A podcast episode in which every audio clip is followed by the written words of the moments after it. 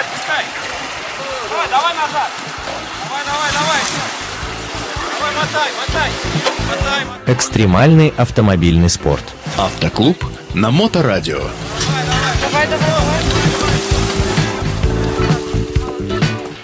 Я приветствую всех любителей полноприводного образа жизни и им сочувствующих.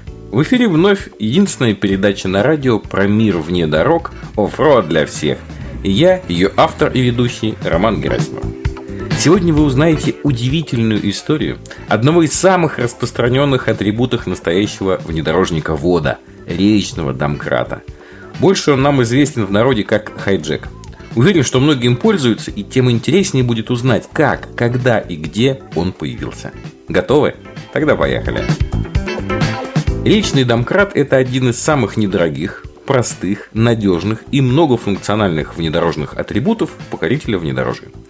А, Помимо того, что им можно, собственно, поднимать машину, его можно использовать в качестве ручной лебедки, для разбортирования колеса, для сжатия пружин или запрессовки сайлент-блоков при ремонте в полевых условиях и даже в качестве обратного молота при извлечении полуосей.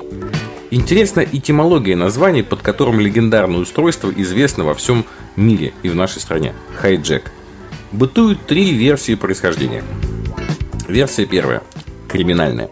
От английского хайджек, написанного слитно. В переводе «грабить» или «угонять». Ну и в этом смысле мы как бы буквально отнимаем или угоняем внедорожник у грязи. Ну так себе версия. Версия вторая, так сказать, наглядная. При раздельном написании «хай» и «джек» И в этом случае название трактуется как хай – высоко и джек – домкрат. Получается высокий домкрат. Ну вот, судя по виду устройства, это похоже на правду. Но и эта версия далека от истины. А вот версия третья, она же единственная верная, Хайджек – это упрощенное для краткости название бренда High Lift Jack. Это имя собственное, и оно напрямую никак не переводится. Вот так-то. И вот тут мы переходим к истории вопроса. Она очень любопытная.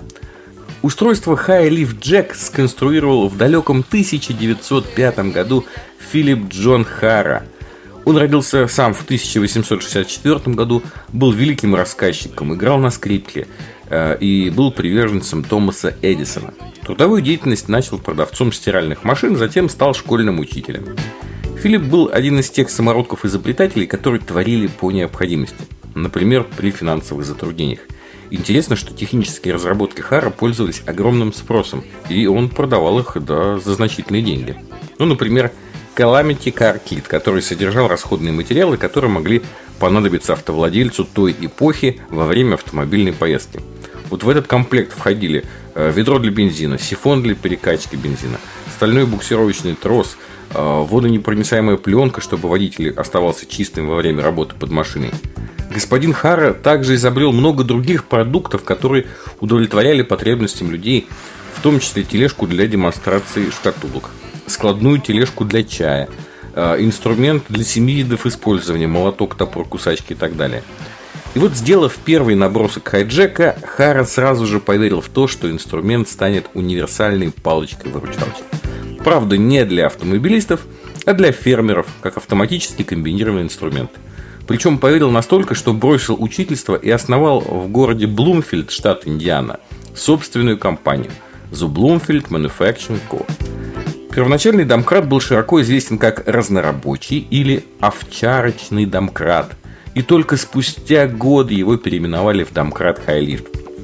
А все дело в том, что американским фермерам в далеких 1900-х годах приходилось довольно часто переносить свои овечьи загоны с одного места на другое.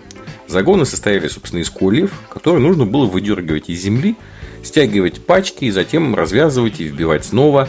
И вот Automatic Combination Tool Handyman, это вот такое название было первоначальное у Хайлифта, автоматический комплект инструментов разнорабочий. Вот с помощью него можно было выдернуть кол из земли, стянуть бревна в пачку, а еще можно было толкать, тянуть, поднимать, опускать, вытаскивать застрявший форт и менять огромное колесо трактора. Вот такой многофункциональный инструмент. Хара развернул широкую рекламную кампанию чудо инструмента. Однако, как это нередко бывает с гениальными изобретениями, которые опередили свое время, первый хай-лифт Хара сумел продать лишь через 10 лет, в 1905 году. Вот тогда, когда в жизнь американцев прочно вошел автомобиль. Первым покупателем стал не фермер, на кого, собственно, и рассчитывал Ахара, а автомобилист. Изобретение стало быстро набирать популярность у владельцев железных коней. Ну а глядя на них, заинтересовались хайлифтом и фермеры, и даже лесники. Вскоре они стали использовать его для поддержки покосившихся стен, корчевания пней, поднятия тяжестей. И вот удивительно, прошло более ста лет, но конструкция хайлифта осталась прежней. Лишь деревянная рукоятка сменилась стальной. А так это все та же дырчатая рейка и та же подъемная машинка зубчатой передачи и противовозвратной системы, которую когда-то набросал на бумажке талантливый изобретатель Филипп Джон Хара. Он умер в 1984 году, а компания по-прежнему принадлежит и управляется пятым поколением семьи Хара. Она является одной из старейших компаний в штате Индиана и материнской компанией High Leaf Jack Company и Kent Slam Company.